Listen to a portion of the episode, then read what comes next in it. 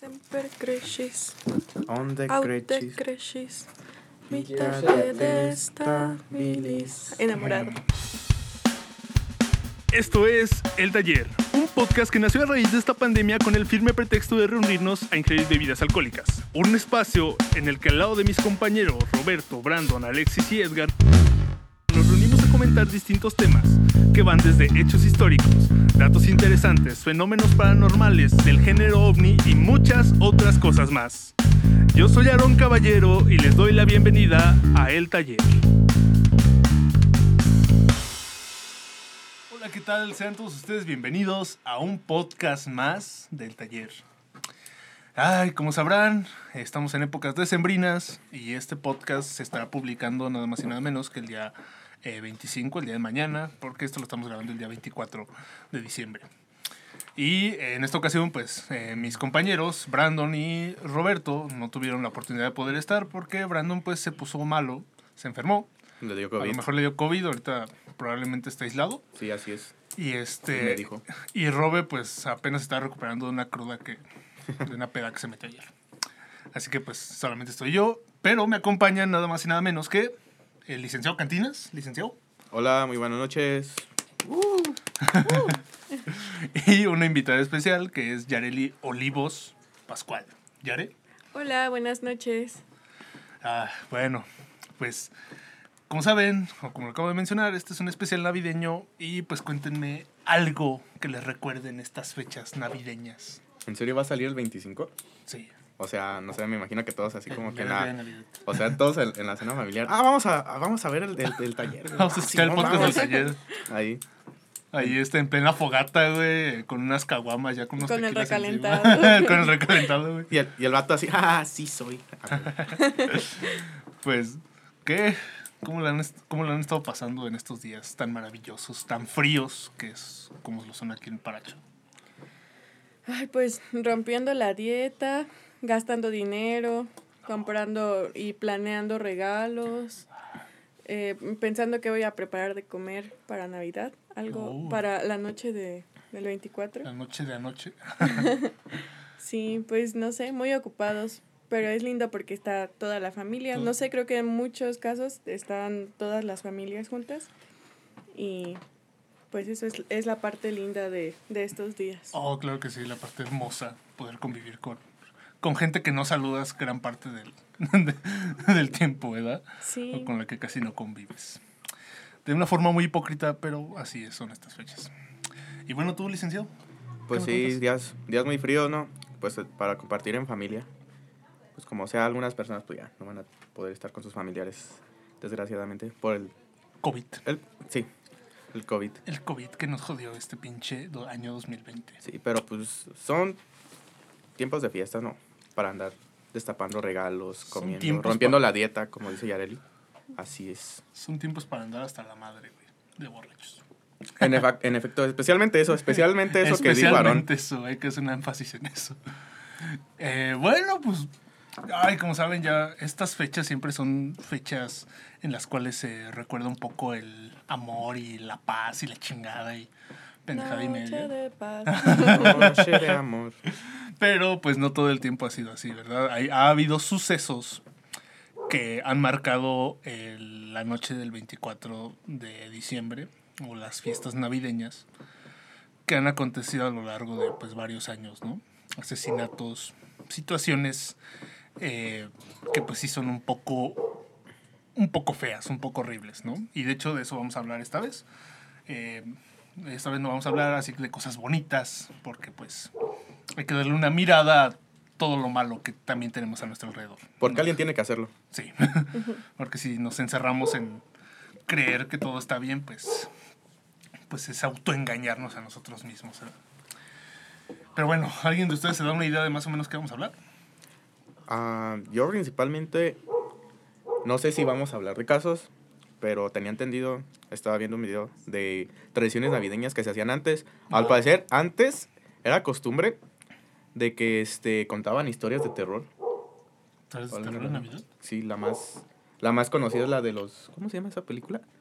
Donde un viejito que El fantasma de las Sí, navidades. Fantasma Ah, de el Navidad, fantasma de las navidades. ¿verdad? Que es el segundo el más clásico, pero Sí. según siempre... Ah, este, los cuentos, sí, el fantasma de las navidades pasadas, ¿no? Que, por- Ajá. que porque anteriormente, pues, estos tiempos, pues, no.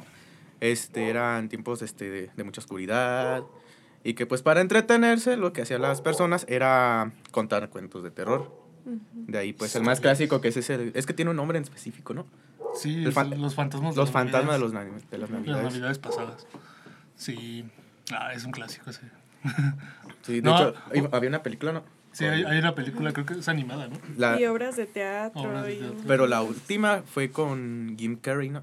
Sí, creo que sí. de Sí, hecho. ah, está muy Ah, chido. de hecho, para mí una de las películas, está hablando de películas, una de mis películas favoritas de estas fechas, que muchos creerán que son las de mi pobre angelito, pero no, son las de, ¿cómo se llama?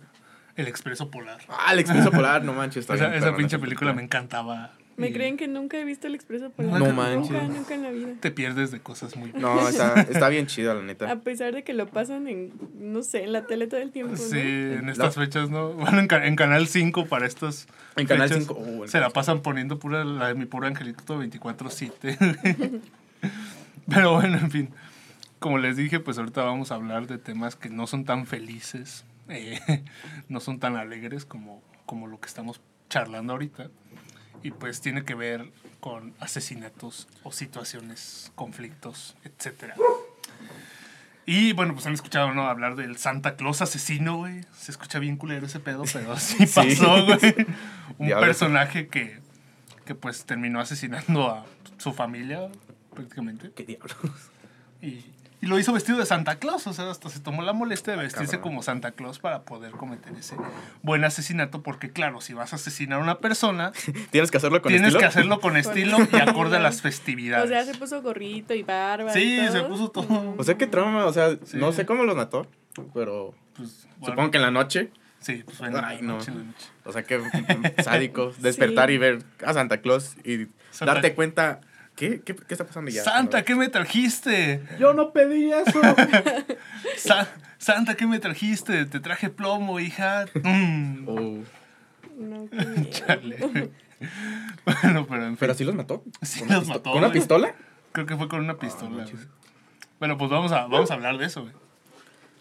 Este, todo sucedió la Nochebuena del miércoles 24 de diciembre del año 2008 en California Oeste. Cuando este, esta persona, que se llama Jeffrey Bruce Pardo, eh, llegó disfrazado de Papá Noel a asesinar a su ex esposa, sus hijos y la familia de su ex esposa. ¿A todos? Sí. O sea, eran los que vivían en la Sí, casa. todos los que están ahí. Sus suegros los mató. Los a ver, los suegros, el, la esposa y los hijos. Ajá.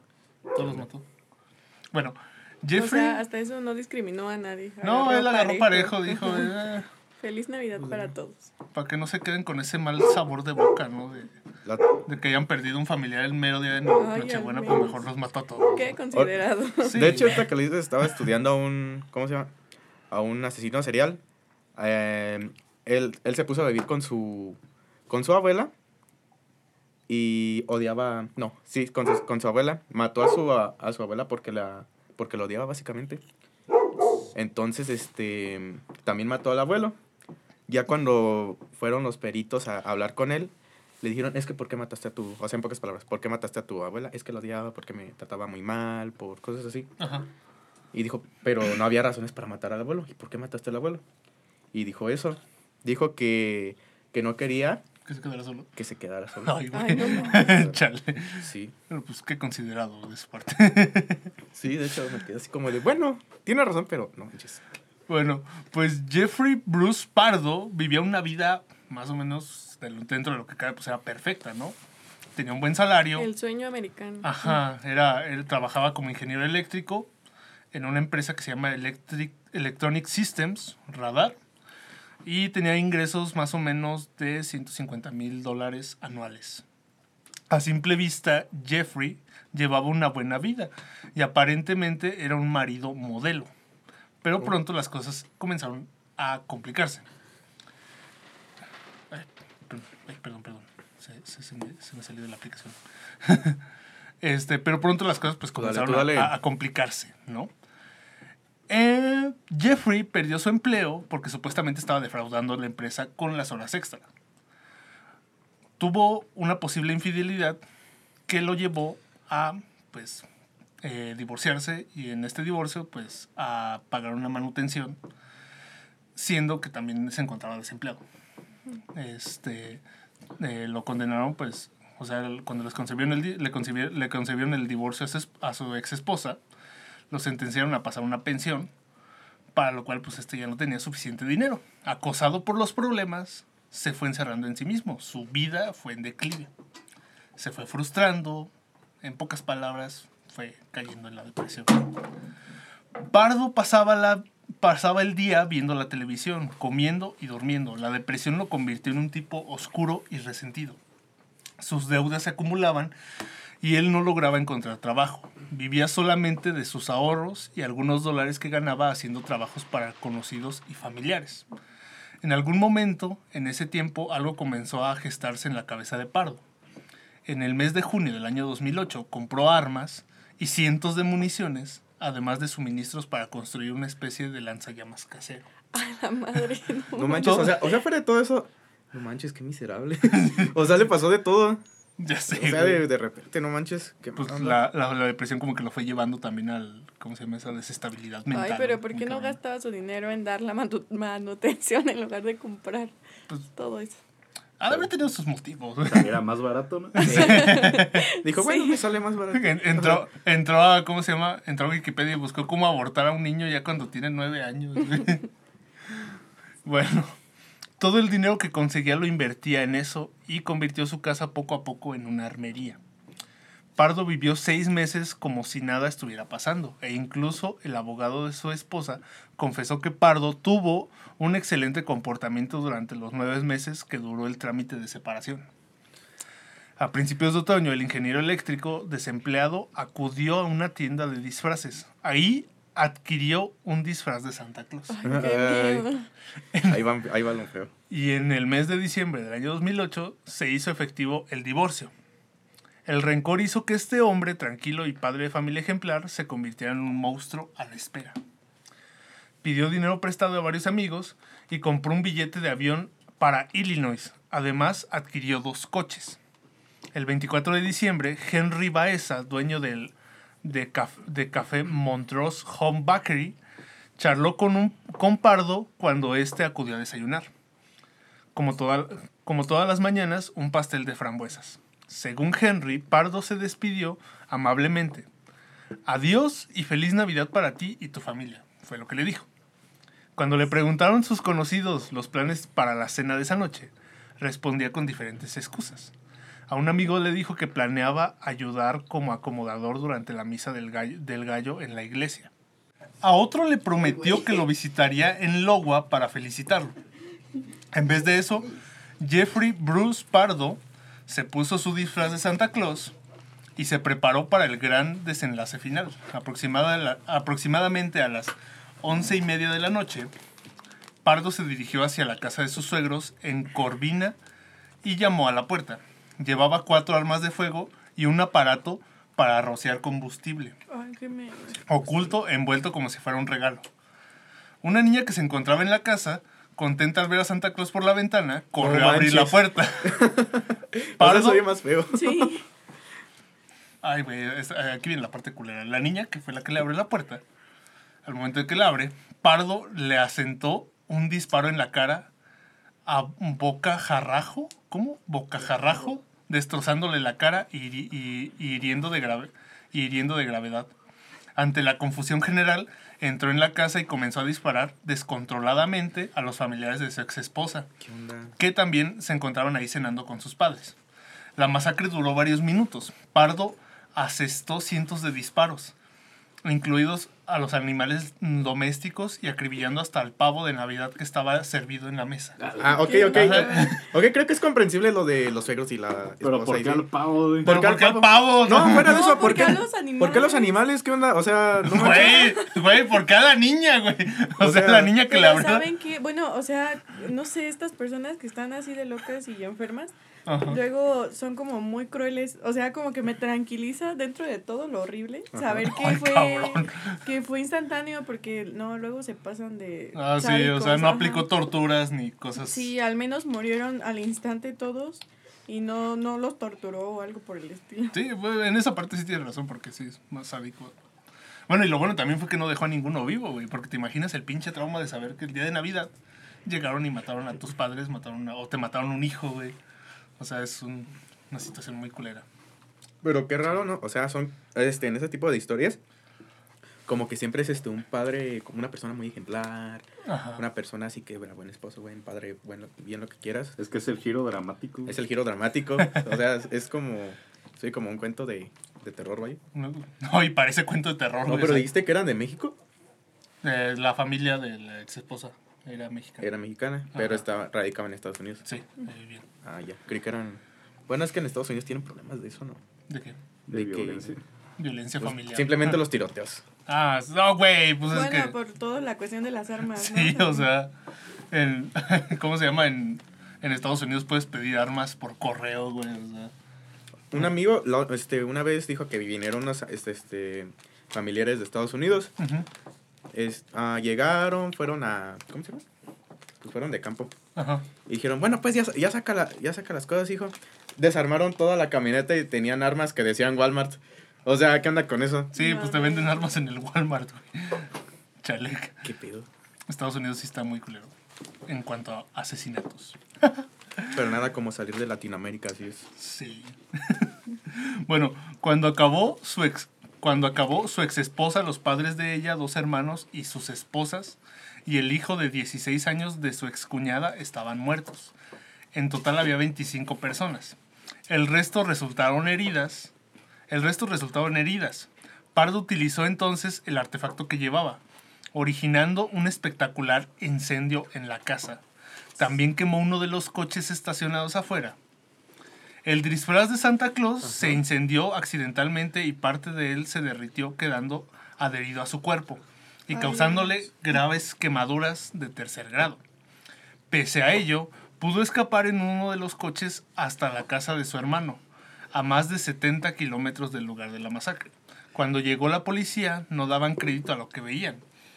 Era como si adentro de aquel lugar hubiera, hubiera estallado una guerra. Los gritos de los heridos, los cadáveres destrozados a tiros, la niña que aún se retorcía con la cara totalmente destrozada, los animales muertos, el fuego, fueron eh, los testimonios de los aterrorizados super- supervivientes declararon que O, o sea, todavía sobrevivieron. O sea, ah, sí. sobrevivieron Ay, unos que quedaron heridos solamente. O sea, la, la niña. No, la No, niña, la niña se estaba retorciendo, pero dicen que estaba con la cara totalmente destrozada. No, no puede vivir. Bueno, los testimonios de los aterrizados su- aterrorizados supervivientes declararon que el responsable de aquella matanza había sido un tipo armado hasta los dientes y disfrazado de un macabro Santa Claus. ¿Qué onda? Jeffrey Bruce había planeado huir a Canadá tras la matanza, pero las graves quemaduras le hicieron cambiar de opinión. Una vez en casa de su hermano, decidió que no quería pasar la vida entre, entre rejas, esperando a que lo ejecutaran. Así que cogió una de sus armas y se disparó en la cabeza, cayendo al suelo, fulminado y muriendo en el acto. Sí, sí, sí. ¿no? Los periódicos locales pronto se hicieron eco de la macabra noticia de la matanza. Era sorprendente cómo un hombre aparentemente normal y padre de familia ejemplar hubiera cometido esa barbarie y además planeado con meses de adelanto. O sea, esta Ujú. cosa la planeó un chingo de tiempo. Pues desde que empezó a comprar las Sí. armas, ¿no? Yo creo. O sea, pero es bien rara la situación, ¿no? O sea, por lo general, por ejemplo, los asesinos seriales tienen un historial desde, por ejemplo, desde antes de los 15 años. Este, tenían indicios de que mataban animales, así torturaban animales o los enterraban vivos, cosas así. Ay, güey. Pero este vato así desde, o sea, de tener una vida bien normal, o sea, Pues como, como que, que desquitarse así, como que quedó muy resentido por, con su esposa, güey, por todo lo que pasó. o sea, sí, pero no manches, mató a los perros, o sea, los, a las mascotas, al pavo, ¿qué onda? Los perros que tenían, el pavo ya estaba muerto. El pavo ya estaba muerto, Y o sea, lo volvió a matar, güey. Pero sí se pueden morir dos veces al parecer. Qué miedo. Chale. Es- Está bien macabro todo ese pedo. Sí, está súper feo. O sea, creo que. Recuerdo cuando yo estaba muy chico, que estaba viendo las noticias. Ya sabes que México es un meme. Sal- Sí. Salía que alguien, alguien este, de Catepec, vaya Catepec, de Catepec, este, se metía a las casas a robar vestido de santa. O sea, ¿qué onda con eso, güey? No, güey, también como en otra parte por acá de, de Centroamérica, güey, los policías en estas fechas se vistieron de... Bueno, llegaban vestidos a- de Santa Claus, güey, a agarrar a los... Ay, no, Sí, güey. eso está muy chido. O sea, está bien cagado porque... Está bien cagado porque hay un video en el cual van a entrar a arrestar a un vendedor de droga. Pero entran, o sea, llega Santa Claus, se baja de la patrulla, agarra uno de esos, ¿cómo se llaman los? Que ¿Un son para golpear un grillete. Y le empieza, y empieza a golpear, tumba la puerta y luego entra y lo saca todo, lo saca esposado, ¿no? Pero vestido de Santa Claus, güey. Es como el bebé que dice, imagínate vivir en Suecia y perderte estas, Ay, esas sí. cosas tan hermosas. Cosas que solo pasan en tercer mundo. Así es, muy surreal. Pero ¿qué onda con eso? Lo de... Ay, sí. No, O sea, en estas fechas. chale, es que Salvador Dalí tenía razón, ¿no? No pienso ir a un lugar que, es más que sea más surrealista. surrealista que mis pinturas. Sí. Chale. Bueno, pues el, el otro de los temas que, ya- que vamos a hablar fue una cosa que sucedió en el Congo. Por allá. ah, también tuvo. Verga, güey. Tuvieron el mismo año, güey. 2008. Dos- 2008. y de que, pero esto duró del día 24 de diciembre al 27. Fueron serie de matanzas en las cuales eh, murieron aproximadamente 400 personas. Pero lo más culero de esto es cómo te describen cómo murieron o cómo los mataron. Bueno, tuvo lugar entre los días 24 y 27 de diciembre, cuando el ejército de la resistencia del Señor, el RS, un grupo rebelde ugandés atacó varias aldeas en Alto Huele, Alto en República Democrática del Congo, dejando más de 400 muertos. El ejército de la resistencia del Señor es conocido inter- internacionalmente por esas siglas, ¿no? El ERS. Bueno, es una organización terrorista y extremista cristiana. Hay que recalcar eso. En, en esta parte del Congo eh, existe, o sea, el catolicismo es el que más gobierna y hay como una lucha entre estos. En el Congo, es, sí en África, ¿no? Sí, en Sí, África. es en África. Bueno, es el, el ERS es una organización terrorista y extremista cristiana que opera principalmente en el norte de Uganda, combatiendo contra el gobierno de dicho país, en lo que constituye uno de los mayores conflictos armados de África, porque la neta sí están muy culeros. Los ataques del RS surgieron, eh, siguieron el comienzo de una operación militar en conjunta el 14 de diciembre dirigido por el ejército de Uganda con el apoyo de congoleños en Sudán del Sur y los ejércitos de República Centroafricana. El ejército ugandés atacó la sede del RS en el Parque Nacional Garamba del Congo, cerca de la frontera con Sudán.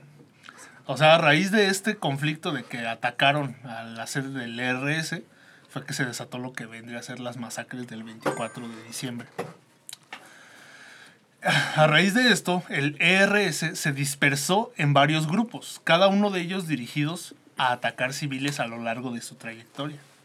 Los rebeldes esperaron hasta el mero 24 de diciembre para realizar el más devastador de sus ataques, al- a la espera hasta que las personas se habían reunido para las festividades de Navidad. Los rebeldes rodearon a las personas y las mataban aplastándoles el cráneo con hachas, machetes y grandes bates de madera.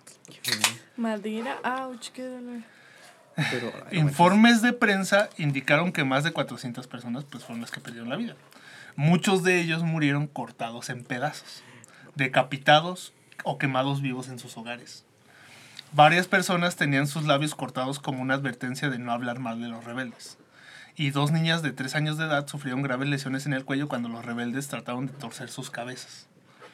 Se reportó que más de, de 20.000 personas fueron desplazadas por los ataques y por lo menos 20 niños fueron secuestrados. Eh, se dice que estos niños que fueron secuestrados luego fueron vendidos como esclavos.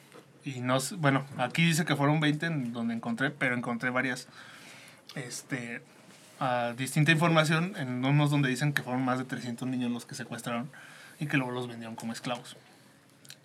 El alto comisionado de las Naciones Unidas para los Refugiados, el ACNUR, informó que hasta 225 personas, entre ellas 160 niños, podrían haber estado secuestrados y que más de 80 mujeres fueron violadas.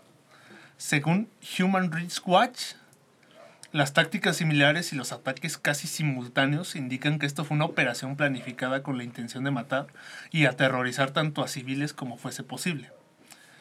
El ERS negó su responsabilidad en los ataques y un portavoz sugirió que los desertores del ERS que se habían unido al ejército ugandés podían haber sido los responsables de este ataque. O sea, después de eso se unieron al ejército.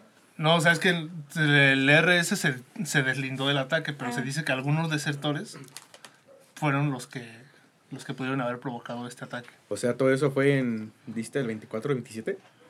O Es sea- que fueron recor es que lo más cagado es que fueron recorriendo eh, haz de cuenta como cuando vas a pedir posada, ¿no? En las, en las posadas. o sea, van de casa en casa, en este caso fueron de pueblo en pueblo, güey, y estuvieron haciendo masacres durante todo ese tiempo.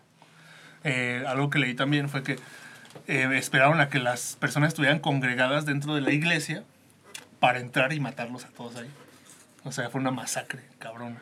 ¿Qué onda? Dices, Pero- bueno, es que yo, te- bueno, no profesaban, ah, no, sí, dijiste que profesaban, eran cristianos, ¿verdad?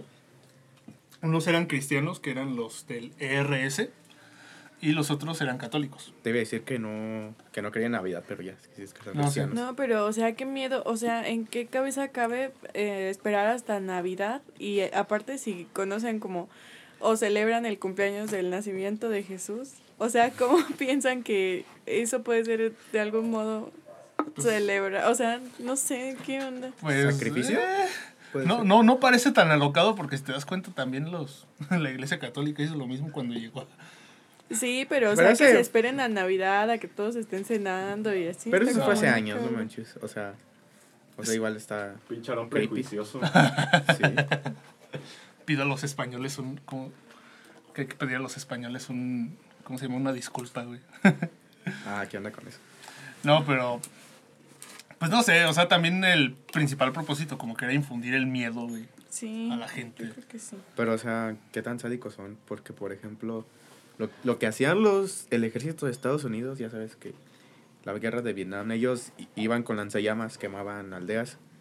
Ah, y sí. pues ellos como, pues para no quedar locos, lo que les, los que les daba el gobierno eran drogas, de ahí viene pues la guerra de las drogas, Sí. esas cosas. De hecho, hay, ah, respectivo a la, a la guerra de Vietnam, y hablando de que hace rato hablamos de la masacre en Estados Unidos, hubo un tiempo en el cual este, muchos asesinatos fueron perpetuados por veteranos de la guerra de Vietnam. Que, que quedan locos, con- quedan quedaron locos. locos. Sí, sí, claro. Y más que nada lo que dicen fue del que el hecho de que mandaron a 50 mil soldados a pelear en un territorio contra 3 millones de, de, de ¿cómo se llama? De, Vietnamitas. de vietnamitas, ajá. Y pues, o sea, güey, los hacían trizas. O sea, muchos dicen eh, como que toman la guerra de Vietnam como que algo así de. que fue un hecho eh, en el que ganó Estados Unidos, pero al contrario. Le Estados, metieron una. Estados sí, Unidos una perdió, güey. O sea, los, los soldados que pelearon en esa guerra no se, no se sienten orgullosos de haber defendido a su país. ¿Por qué? Porque muchos de ellos, muchos de ellos cuando regresaron se suicidaron, otros simplemente no querían hablar de eso. Pero ya después con el tiempo, eh, Estados Unidos, bueno, como que la industria del cine empezó a sacar estas películas como para levantar la moral a los... De que la, Ay, guer- la claro. guerra te cambia. Sí. Sí. Su versión de la historia. Sí, cuando, cuando sacaron a... Pues de, de ahí es donde viene creo que Rambo. Mm. Es a partir creo que de eso porque Brandon lo... a Brandon. Rambo lo... lo- Es lo- que lo extraña, es que lo extraña. Sí. A Rambo también es así como que fue un... Algo como para darle ese... ¿Cómo se llama?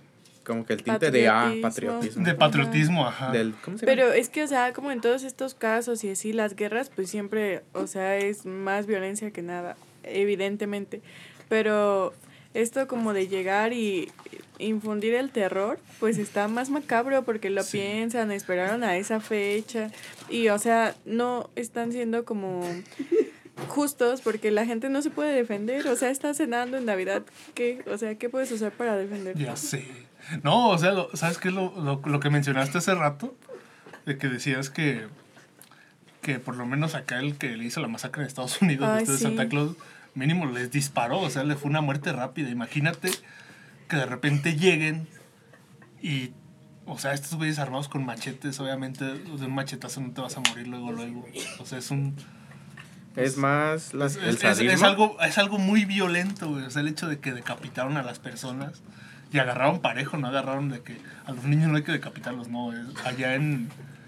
Y esto, esto sí es algo muy culero que me ha tocado ver eh, de manera muy random, pero una vez me tocó ver videos así de, de, bueno, un video que me topé en Twitter acerca de eh, Boko Haram, que también es uno de los grupos extremistas que están en África, no me acuerdo en qué parte. Pero eh, en el video se veía como a un grupo de mujeres las llevaban hasta cierto lugar, era como un pozo, les rozaban gasolina y les prendían, así. Así, o sea, una cosa muy... O sea, y todas hasta se reían en los videos de cómo se están riendo y eso como que sí fue una de las cosas más culeras que vi en esa, esa ocasión. Y sí me... Sí se me hizo, sí se me hizo muy culero. El cómo, ¿no? Situaciones muy macabras. ¿no? Muy macabras. Sí. Por decir aquí este, han aparecido esos videos, ese tipo de videos respectivos al narco, a los narcotraficantes, a todos los grupos delictivos que existen. Hay uno bien famoso, ¿no? De un niño de... Bueno, Ah, de sí. un morro de 15 años. Pero bueno, o sea, como que ahí todavía dentro del contexto es, es- se están matando entre ellos mismos, o sea, se están matando entre, por decir, se están matando a la gente que, que son sicarios de tal, entre, o sea, entre los mismos grupos se están asesinando. Pero acá, o sea, en esa parte de África no, güey, o sea, simplemente llegan a las aldeas y matan a las personas y son personas inocentes. güey. Eso es algo todavía mucho cabrón. más, más macabro y más culero. güey. Pues sí, en fin, pues en, en la guerra pues no hay... No hay reglas, ¿verdad? Eh, Bueno, solo se supone no que Creo que sí soy, guerra. solo hay una, ¿no? Ah, hay un chingo de... No, sol- es que yo recuerdo Es que el de no dañar a médicos, güey. a la de la- los, los, las ambulancias de la Cruz Roja, Ajá, no se les... Y- Según, pues. Según, pero... según. También Pero ya que se le escapa una bomba por ahí, pues. Pero, pero es como el la pedo no de... Pero es como el pedo de, pues, ¿quién va a saber?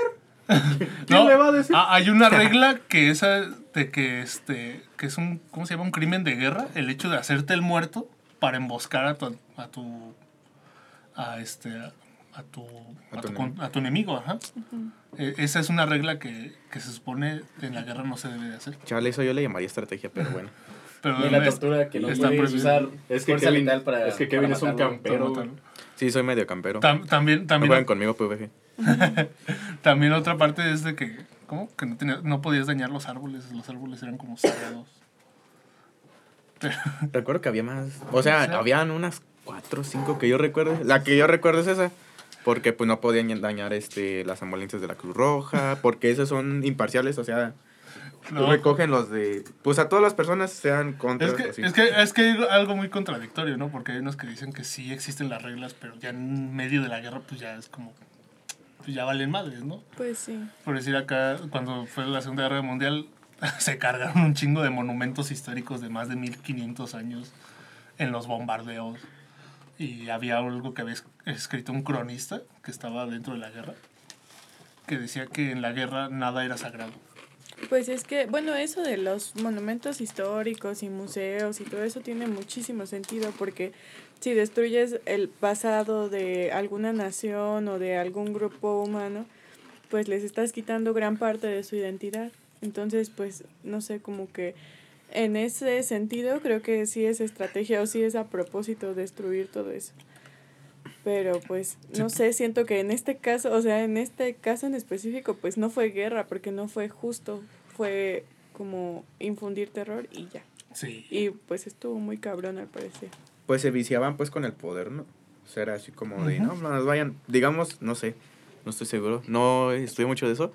Pues digamos que el operativo era cier- hacer cierta cosa y ellos hacían de más. O sea, como tú dices, este destruir monumentos, este patrimonios culturales de, Sí. de cierta nación. Pues en el caso de, de esta situación en el Congo, pues era, pues era la finalidad de, de crear miedo, pánico entre, las, entre los pobladores. Y yo creo que de ahí terminaron muchas aldeas, ¿no? O sea, fue como el fin de... de Sí, pues muchos muchos- fueron desplazados, muchos, pues en varias partes por los conflictos que hay, este, muchos han tenido que, que emigrar a otros países porque en sus países ya no, no hay, no, no puedes ir ni para adelante ni puedes ir para atrás. Ay, sí, estaba viendo apenas una película que se llama Operación Hermanos y tiene que ver Sí. algo como con estos desplazamientos. Es que está bien culero. Sí. Pues sí. Creo que era con los judíos también en Alemania pasó eso. ¿no? Ya cuando terminó de que este los alemanes este, ah, culpaban de ciertas cosas a los judíos Ah, sí. y de plano ya no los querían ahí. Sí, pues los culparon por, pues, por un chingo de cosas, güey.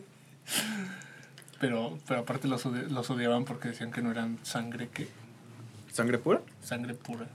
Y luego preguntamos por qué el coronavirus. Lo merecemos. Por decir, tam- también Hitler exterminó a los gitanos. En ese tiempo los gitanos eran eh, comunidades enormes y a ellos también los exterminaron. Sí, pues sí. Chale. Y bueno, pues vamos a hablar de otro, que fue el caso de... ¿De qué te he dicho? Mm, El caso de... Ek, ah, ya, Acteal, de Chiapas. Acteal, en Chiapas. Esto sucedió en México en el año de 1997. No fue exactamente en Navidad, pero eh, va de la mano un poco con la Navidad, porque fue el 22 de diciembre. O sea, eh, por lo que leí, por lo que, lo, que, lo que comentaron, todo lo que vi, decían que este... Ah, que pues obviamente en, esas, en ese año, pues en, todas las, en todos los noticieros estaba esa noticia, ¿no?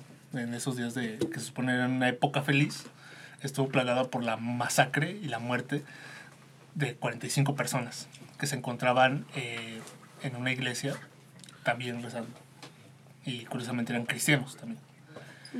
Bueno, esto sucede eh, porque fue, bueno, la matanza de Acteal, que así es como se llama, es su verdadero nombre, fue una incursión paramilitar en la localidad de Acteal, en el municipio de Chenaló, ubicado en la región de los Altos de Chiapas, al sureste de México, y sucedió el 22 de diciembre del año 1997. Eh, fueron en total 45 tzotziles asesinados. Tzotziles. Tzotziles, ajá, asesinados. Y el grupo paramilitar eh, llevaba por nombre Máscara Roja, eh, que fueron, bueno, son grupos que todavía se siguen usando, pero en aquel tiempo todavía se usaban más, porque también estuvo el halconazo y el tlatelolco. Ah, ¿qué onda con eso? Esto de, del 97 marcó el sexenio de Cedillo. O sea, Ah, Ernesto como- Cedillo, sí. Sí. Sí, porque pues eran grupos paramilitares, o sea, estaban relacionados con el gobierno totalmente. Sí. A ver, checa cuándo fue lo del halconazo. Porque también de eso creo que también fue más o menos en esas fechas. No, fue ¿O como fue en antes? 1970 y... No, sí fue en los 70, ¿verdad? En Sí, sí, sí. 70. sí, en sí, el sí. 71, dice. 71, sí, ya me acordé. Porque hay una historia curiosa, bueno, así como dato muy random, de que supuestamente cuando ocurre el temblor del año... El 87. del- no, no Sí, fue el el 87, no, fue en el 81, México 81. ¿Cuál? El temblor, El temblor. el primer sismo. Ah, no, en el 87, ¿no? En el 87. Bueno, fue por esas épocas que había como que este conflicto eh, estudiantil y todo eso. Y había muchos presos políticos. Y utilizaron el hecho, o sea, eran eh, personas que tenían eh, presas y que las utilizaron, eh, bueno, los desaparecieron entre los escombros del, de la Ciudad de México, de Ah, cómo quedó. O sea, de los muertos que sacaban, sacaban ahí a muchos presos políticos que los hicieron pasar como que habían muerto por el temblor. Pero se dice que supuestamente ellos los, los habían matado y los habían llevado y los habían sacado como si hubiera sido que...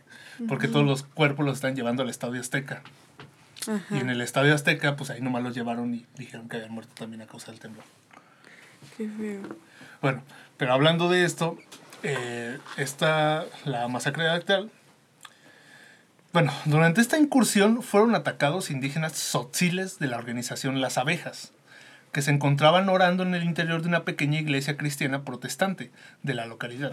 El resultado fueron 45 muertos, incluidos niños y mujeres embarazadas. Cuatro mujeres embarazadas. Mientras el gobierno mexicano calificó la masacre como un conflicto étnico entre comunidades, los opositores y grupos defensores de derechos humanos la consideraron como parte de una estrategia del gobierno para desarticular la base social de la localidad de Acteal. El, clim- el crimen oficialmente fue castigado, pero diversas fuentes jurídicas consideran que el procedimiento policial y judicial fue altamente inadecuado, por lo que la comunidad sigue exigiendo garantías, ya que el crimen permanece impune. Como un chingo de crímenes que han sucedido. Fueron absueltos por el Estado, por la Suprema Corte de Justicia de la Nación, entre paréntesis, en el 2009. Pues es que esos grupos paramilitares obviamente tenían el, el apoyo del gobierno. Sí. Este, bueno, según diversas fuentes periodísticas, acusan directamente a mandos del ejército de haber colaborado en- con la masacre. Por ejemplo, diversos casquillos de bala encontrados en el escenario del crimen que corresponden a armas exclusivas para el ejército. Mm, ya. Ah, eso es muy subjetivo, o sea, también, las Sí. perso- también los particulares lo tienen. Que no, Pueden pero- llegar a tener. Ah, sí pueden llegar a tener, pero por decir, no es común que un grupo, eh, digamos, por decir, un grupo delictivo así, eh, porte armas de, de, ¿cómo se llama?, de uso Militar. de uso militar. Chale, o sea, sí, sí, es, financiaban. eh, sí es, pero no es, no es tan común, pero sí las llegan a usar. Chale los Pero financiaban. bueno, en este caso en específico, pues ya se Sí. sabe como que, que no fue así, no fue accidental que estuvieran ese tipo de armas. Igualmente, diversos testimonios declaran que los mandos militares armaron, am- armaron a civiles y les indicaron a usar y les incitaron a usarlas contra otros civiles. Es otra cosa que señalan. Se demandó frente a la Comisión Iberoamericana de Derechos Humanos, la CIDH, al expresidente mexicano Ernesto Cedillo por los delitos de lesa humanidad. Ah, y eso de lesa humanidad está súper interesante. Porque, bueno, cuando pasó lo de Ayotzinapa, Ajá. estuve como, como que se escuchaba mucho esa palabra y no sabía qué significaba. Pero Sí. de lesa humanidad es que ofenden a toda una a toda la A humanidad. toda la humanidad. Es como, um, pues que indignan a todos Ah, sí, por, pues sí, por la, la forma del, del delito y en este caso porque eran indígenas tzotziles que estaban en paz, orando por la paz y ayunando por la paz. Pues, muy feo. rayos. Eso, es, ah, eso, eso lo vuelve todavía más cruel todo esto. De hecho.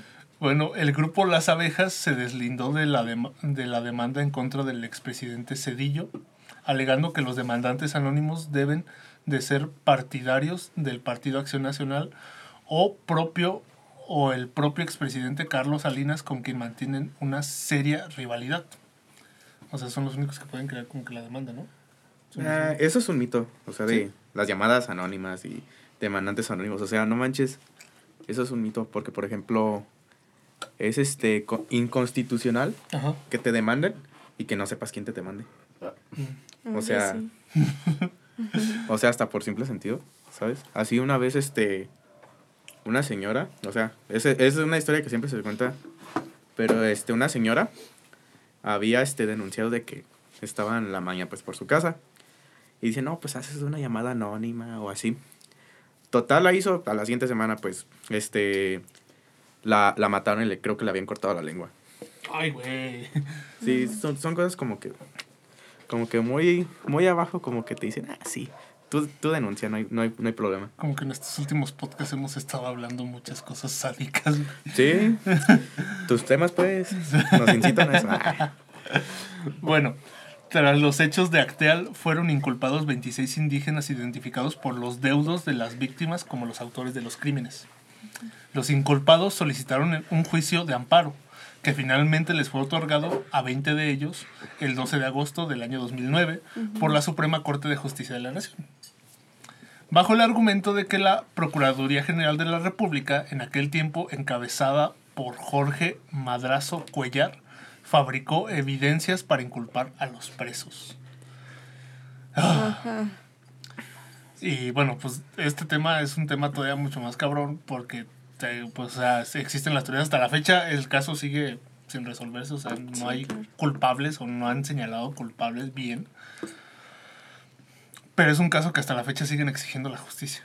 Sí, se conmemora, bueno, estaba viendo que se conmemoró en el 2017 los 20 años y pues se sigue exigiendo, o sea, lo mismo que hace 20 años y aparte justicia. Sí, y aparte también se encuentra una escultura que es la columna de la infamia en el sitio donde ocurrió la masacre de Acteal eh, para conmemorar a los fallecidos. Tss, Está cabrón. Ah, bueno, pues ya eh, para, para ya pues finalizar este podcast vamos a hablar de cosas que pues sean un poco sádic- menos sádicas para, para ay, relajar el colmo, no manches. para relajar este pedo, ¿no? Que una de ellas, eh, eh, Yare, ¿cuál habías dicho? La tregua de Navidad. Ah, Creo que era la única, ¿no? Ajá, la, algo feliz, la tregua de Navidad en la Primera Guerra Mundial en 1914. 1914. Yo he escuchado, no sé, o sea, eso es como un mito urbano, o no sé. Creo que hubo Pero- película de eso, ¿no? Sí, Un no sé. corto, no sé. No, no hay películas, es como un cortometraje. Como un Bueno, es corto. como un anuncio de algo, creo. Ajá. He visto como de juegos, este, de partidos de fútbol que se celebran en Navidad, así como que entre dos bandos de, o sea, Dos contrarios y que es como la tregua y juegan. Y no sé, se me hace bien loco. Es que algo que existía durante, bueno, de la Primera Guerra Mundial existía el respeto entre los bandos. Por decir, si uno, un general era capturado por el enemigo, a ese general lo tenían que tratar como un general a pesar de ser eh, del bando contrario.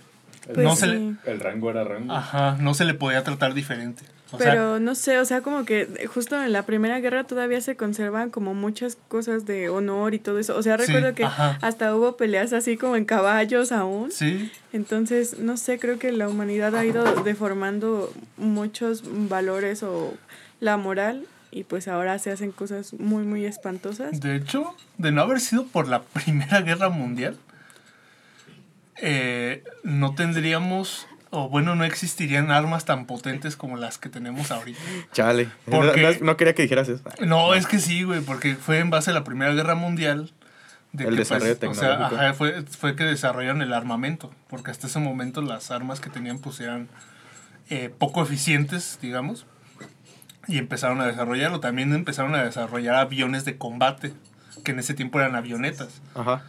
Este, y en ese tiempo creo que el arma más, más culera que tenían eran las, el, ¿cómo se llama? Las bombas de, de gas. No es que, pues las, eran bombas tóxicas. Creí que ibas a decir ese como tipo cañón que se transportaba por tren. No, ese, ese fue hasta la Segunda Guerra Mundial. Ah, dijiste en la primera. En la primera. Ah, yo creí que en la segunda. Y fue por, gracias a todo eso que se desarrolló tanto la industria eh, militar. Porque Sí, ya para la. Segunda Guerra Mundial ya existían avances muy cabrones, o sea, aviones de combate mucho más superiores que podían llegar a una altura mucho más alta, bombas más potentes que las que se tenían en ese tiempo, este, armas muchísimo más este, prácticas que las que se usaron durante la Primera Guerra Mundial. Pero todo, o sea, de no haber sido por la primera, no. Verga, no, no habría tanto avance militar como el que tenemos ahorita. Ahorita retomando eso que decías como que de respeto que le tenían a los, a los generales y todo eso. Ajá. Mucho antes yo había visto una película, este, nos la habían puesto pues en clases, que trataba sobre que una embarcación los demandaban porque este, tenían este, negros esclavos. Ah, sí. Pero lo que, este, lo que hicieron los, los dueños pues, del, del barco Ajá. fueron que este, aventaron al agua a algunos. Uno, o sea, como que la mitad. Y pues no se explicaban por qué. Entonces, este, lo que ellos abogaban es que igual, igualmente, este, aunque no los tomaban pues como, vaya, como seres humanos, pues este, de- este, desperdiciaron, este, ¿cómo se dice? Pues a, a las personas. Entonces, este, uno de, los uno de los que demandó fue uno, uno, este, un negro, vaya. Sí. Creo que eran de Haití, si no me equivoco. Y fue con un juez Ajá. Y le, y le dice, mm, u- usted llega con un, con un juez, le dice, oiga, usted, usted, es este, usted es el jefe. El juez ya estaba retirado. Dice, sí, algún día yo lo fui. Y dijo, no, los jefes este, nunca dejan de ser jefes hasta la muerte. Y yo me quedé así como, digo, o sea, como que tenían esa cultura. Sí, o sea, tenía Tenía ese, ese respeto. Ándale, ese ese como respeto. Sí. Pues así era, o sea, todavía en la Primera Guerra Mundial se, se, se- ¿cómo se llama? Se, se- existía ese respeto, ese honor. Este, bueno, ah, hubo algo eh, igual en, en esta Nochebuena de una guerra obrera en 1913 en Estados Unidos que no sé, a mí me pareció extraña, pero bueno, juzguen ustedes. Dice, en la Nochebuena de 1913, numerosas familias de, minero, de mineros italoamericanos se reunieron en el Salón Italiano de Calumet, un pueblo de la cuenca minera del cobre de Michigan. Lo que iba a ser una fiesta popular organizada por el sindicato para aliviar los rigores de la huelga que mantenían para exigir reformas como la jornada laboral de ocho horas diarias y aumentos salariales se convirtió en una trampa mortal. Todo comenzó cuando alguien gritó ¡Fuego! en el salón lleno hasta los topes con 400 personas. En realidad no había ningún incendio, pero el pánico desatado provocó una estampida en la que 73 personas, entre hombres, mujeres y niños, murieron arrollados, pisoteados o asfixiados por el tumulto. El tema de... Ah, bueno, es, mm, dice que hay un, un cantante que se llama Gudrien, no lo conozco, pero que hizo una canción sobre esto que se llama Masacre. Entonces, no sé, a mí me parece curioso porque, bueno, a lo mejor quien gritó fuego, pues sí lo hizo como para generar pánico, pero no sé, siento que el pánico se salió de control y no fue, o sea, como que lo de masacre queda un poco grande. A mí se me hace, no sé si... si queda muy fuera del lugar, ¿no? Si estoy como... Mm, no entendiendo la magnitud de esto, pero siento que, ajá, que no fue como tal masacre, fue como un... Incidente. Sí, o sea, yo creo que igual y sí fue a propósito, porque dice que, por ejemplo, se culpó de que algunos como de los que lo citaron cerraron algunas puertas para que pues se genere, ajá, para que no pudieran salir y así, pero o sea, si estás, si alguien grita fuego y tú no ves ni humo ni nada, no sé, como que... Causa más pánico, ¿no? No sé, a mí no sé, no sé. No, es que pues ahí es como inicia, ¿no? Si unos empiezan a gritar, otros empiezan a alterar. Ajá. Y así, o sea, es como se va contagiando a pesar de que, por decir, uno puede estar muy tranquilo, pero si ve una persona que se está alterando. Sí, yo creo que era como la tensión de, de, la huelga y de todo, pero de todas formas no sé. Porque por decir, a mí una vez me, una vez, una vez me pasó aquí en Paracho, que eh, vinieron de una de las comunidades, creo que fue en Urío, y llegaron aquí a Paracho, a, pues ya ves, a tomar la presidencia, ¿no? Pero pues llegaron dos camionetas, ya sabes que pues esos güeyes siempre andan bien armados. Este, porque pues son comunidad independiente. Y llegaron a tomar la presidencia. Fue mero un 20 de noviembre, porque estaban las tablas rítmicas en la plaza. Así que yo iba entrando al cuadro. Y de repente, pues, o sea, veo que la gente se empieza a mover, pero toda tranquila. Pero así, o sea, fue una cosa de que yo de repente empecé a ver cómo la gente se empezó a bajar, pero tranquila hasta que empiezo a ver como una señora empieza a gritar desesperada buscando a su hija, asustada. En el momento que esta señora se asusta, empieza el pánico entre todos, o sea, de la gente que iba caminando, empezó a correr. A pesar de que no estaba, o sea, sí da la impresión de que, obviamente como llegaron, pues sí da la impresión de que algo malo va a pasar pero pues también, o sea, ya con, o sea, esas situaciones son comunes lamentablemente aquí en Paracho. Sí, pero pues te acostumbras después de un tiempo. O sea, yo también, o sea, mantuve esa calma, tampoco me alteré, pero el hecho de que esa señora gritara alteró a toda la gente y de repente empecé a ver unos niños que empezaron corriendo, pues hasta un güey se dio en su madre bajando las escaleras. lo, lo vi todo embarrado y pues es por eso, ¿no? Como que a veces el hecho de que una persona se altere. Pánico pues, colectivo. El pánico colectivo. Pues hablando de eso, había una situación, yo lo había visto en un video también, de que en un partido, aquí lo estoy viendo el dato, que se llama la tragedia de Hillsborough. Hillsborough, ¿sí, sí dice así? ¿De Hillsborough? Sí. Bueno, más o, más o menos sabía la historia. Ajá. Este, el, el equipo, el equipo visitante, pues iba ganando. Ajá. Por lo que este la, lo de las gradas este, de, los, de los locales, pues empezó a vaciar, empezaron a salir. En eso empezaron, empezaron a gritar pues gol. Y en lo que todos iban en, la, en las escaleras, pues voltearon y se hizo como un efecto dominó, donde todos se cayeron y murió varias gente. O sea, vi la imagen y las, ¿cómo se llama? Y las barras así para agarrarse estaban todas chuecas de la gente que se había caído. Igual como que da ese efecto, ¿cómo dices? El, ¿Cómo se llama? El pánico colectivo. Como el pánico colectivo. Pues ha pasado en un chingo de lugares. En los partidos de fútbol, en... hasta en las escuelas ha llegado a En los conciertos, pasa mucho, ¿no? Muere gente aplastada o así, quieren salir todos. hasta en los antros ha llegado a suceder eso en los antros. eso que dices, creo que pasó en uno de los Guns N' Roses. Ah, sí, yo recuerdo que lo vi cuando era niña. Sí, que, que se murieron Porque, algunas No sé si se acuerdan de una que era el Bar Bar. Ah, bueno, un caso que estuvo resonando un chingo de tiempo. De, no, espera. Bueno, había habido varios. Pero era de un incidente en el cual se empezó a incendiar el, la discoteca en la que se encontraban. Y pues toda la gente, nomás había una salida de emergencia y toda la gente se empezó a amontonar. ¿Eso no fue en Chile? Creo que sí, creo que sí, güey. Era de una banda, ¿no? No, era... Era una banda que estaba...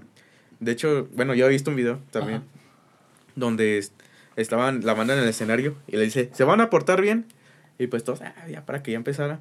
Y se ve en el video cómo empieza a, a llenarse de humo. Ya después, en menos de un minuto, no se veía nada.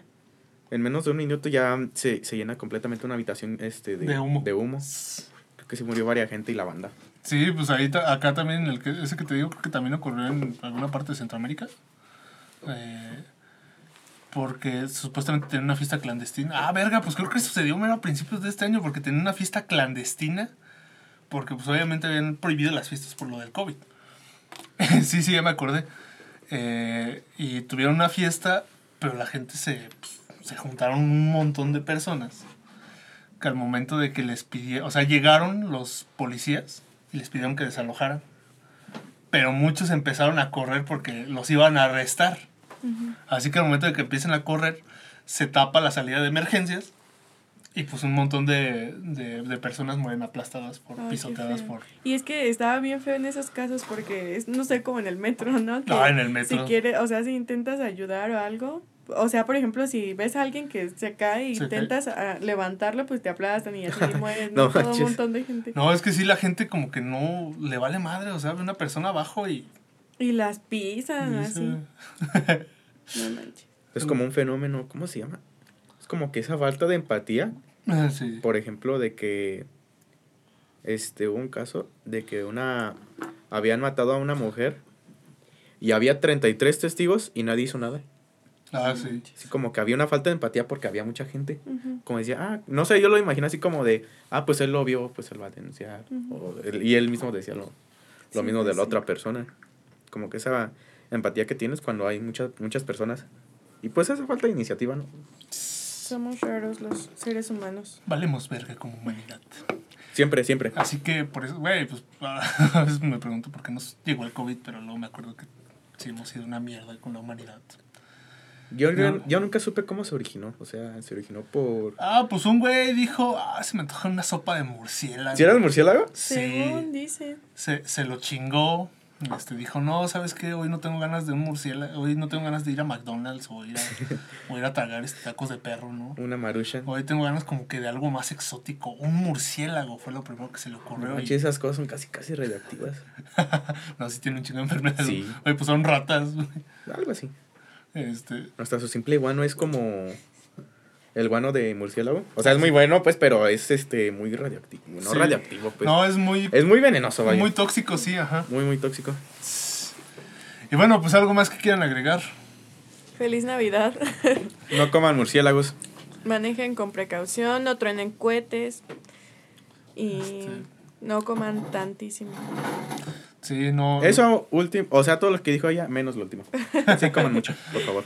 Sí. Espérense. Y empédense. Empédense. No hagan pues, no hagan- ¡Salud! No, sal, no más procuren no salir en covidiotas. Este, procuren no grabar solamente para que no nos quemen. Por favor. Y bueno, pues de parte del podcast del taller y de los compañeros que no están presentes, Ah, les deseamos una feliz Navidad y esperen nuestro capítulo de especial de Año Nuevo que pues va a ser un recuento de toda la chingadera que estuvo Una sucediendo. cotorriza. Ah, vamos a cotorrear un rato ahí, va a ser de... Vamos a llegar, nos vamos a poner pedos. ¿Una recopilación del año? Sí, pero... Una eh, recopilación de todas las equivocaciones de Aaron en los podcasts. güey. Y las mías. Y las tuyas. una recopilación de todo lo que censuramos de los podcasts. Ah, no. Censuran muchas cosas mías. ¿Por qué haces eso? ¿Eh? No, de ti casi no censuro, güey. Claro de que que censuro es de este güey. y, y bueno, pues esperen el especial de Año Nuevo. Eh, ah, cabe mencionar que para ese especial de Año Nuevo, para que sea más fluido, ya vamos a estar ebrios, por si nos notan algo raros.